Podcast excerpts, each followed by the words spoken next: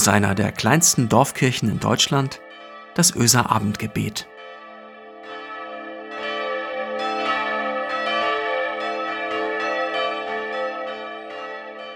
Einen schönen guten Abend, herzlich willkommen zum Öser Abendgebet.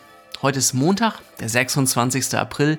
Ich bin Marco Müller, der Pastor der Kirchengemeinde Öse. Und ich habe geweint heute. Im Auto, als ich unterwegs war, weil ich ein Lied im Radio gehört habe. Ich weiß nicht, aber ich habe derzeit echt nah am Wasser gebaut. Wieder mal. Kennst du das? Dieses Gefühl, wie gut, dass das jetzt keiner sieht? Aber egal, das muss jetzt sein und verdammt, es ist ja auch berechtigt, also brechen alle Dämme. Ich fahre also so mit dem Auto und ich höre NDR 2 und dann kommt Sarah Connor. Und alles kommt wieder hoch, so als hätte jemand einmal kurz den Deckel gelüftet, damit der Druck weggeht und die ganze Misere steht mir wieder voll vor Augen. Wie schlimm das alles ist, dass die Kinder sich zurzeit nicht anständig verabreden dürfen und ach, wie ätzend das ist, dass man sich in der Stadt Scheel anschaut, weil irgendeiner die Maske nicht richtig trägt. Und wie nagend die Sorge davor ist, dass hier eine Mutation die andere jagt und alle Erfolge wieder zunichte macht. Und wie sehr ich das ganz normale Leben vermisse. Ach, scheiße, wie ich das normale Leben vermisse. Habe ich, hab ich, das, hab ich das jetzt wirklich gesagt? Dieses Wort mit S? Ja, verdammt, ich habe das gesagt. Können wir bitte einfach vorspulen? Bitte, bitte einfach vorspulen und so tun, als wäre alles wieder gut? Kommt, ich nehme euch mit, noch einmal, mit ins Auto. Das hier, das hier ist das Lied, das ich meine. Können wir bitte, bitte vorspulen und so tun, als wäre alles wieder gut. Und dann feiern wir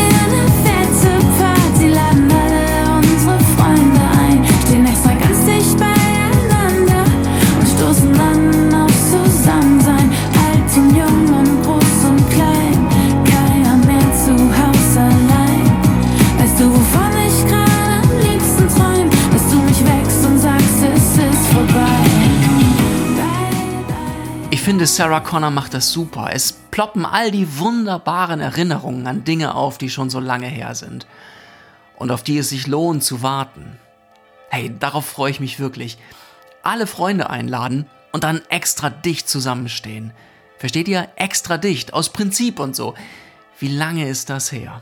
Und, und dann, dann stoßen wir an, aber nicht einfach so auf uns oder so, sondern wir stoßen an aufs Zusammensein. Aus Prinzip, versteht ihr? Und zwar nicht nur die üblichen Verdächtigen, die immer dabei sind, sondern nächstes Mal alle. Damit keiner mehr allein ist, damit keiner mehr in seinem persönlichen, ungewollten Lockdown ausharren muss. Alt und jung und groß und klein, keiner mehr zu Haus allein. Ja, darauf freue ich mich. Ach, weißt du, wovon ich gerade am liebsten träume? Dass du mich wächst und sagst, es ist vorbei. Naja, und wenn man sich das alles so durch den Kopf gehen lässt, wenn einem klar wird, dass das gerade rund um die Welt so geht und rund um den Erdball Menschen von dieser Sehnsucht gerüttelt werden, da kann man doch schon irgendwie anfangen zu heulen, oder? Da muss man sich doch nicht schämen, oder?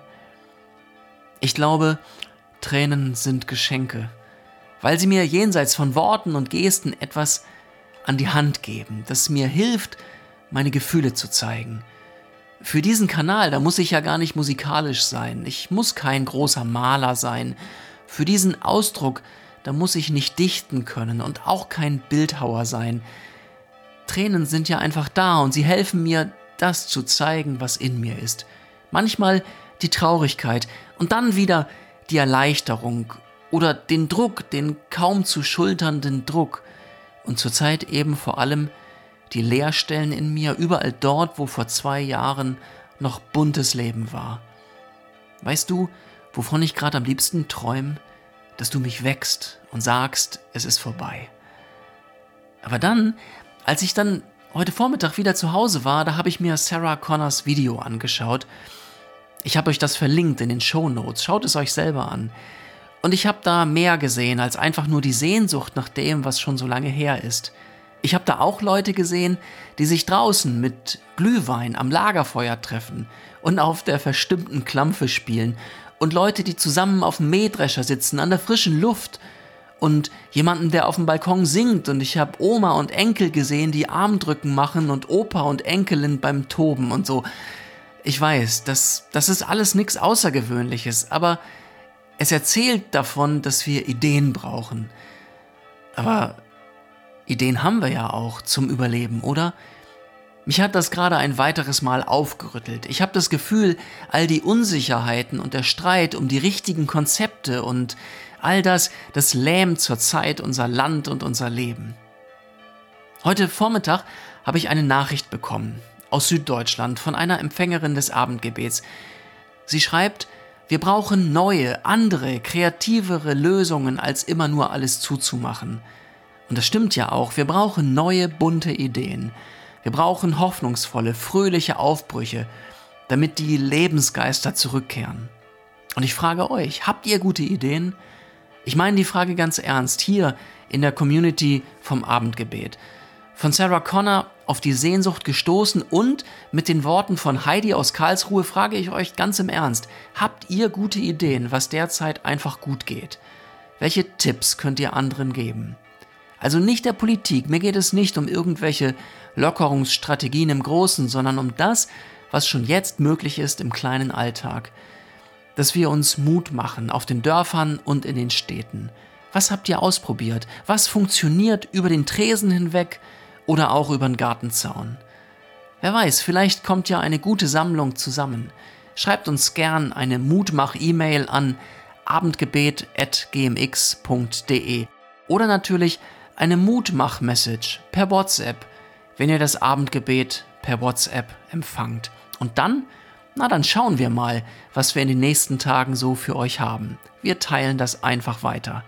Also, Mutmach-E-Mails, Mutmach-Message und los geht's. Lasst uns beten miteinander und füreinander. Gott, du Quelle des Lichts, Du bist der Urgrund dieser Welt. Du bildest alle Zeit aus dem Nichts, die Stunden, die Tage, die Wochen, in denen wir leben. Du malst Hoffnung in den Himmel und lässt sie strahlen. Du setzt Ideen in die Welt, dass sie keimen und wachsen und Frucht bringen. Du Schöpfer allen Lebens, füll du uns die Hände mit dem, was wir brauchen, zum Leben heute und zum Leben morgen. Inspiriere uns und mach uns Mut, unsere ganz eigenen Wege zu gehen.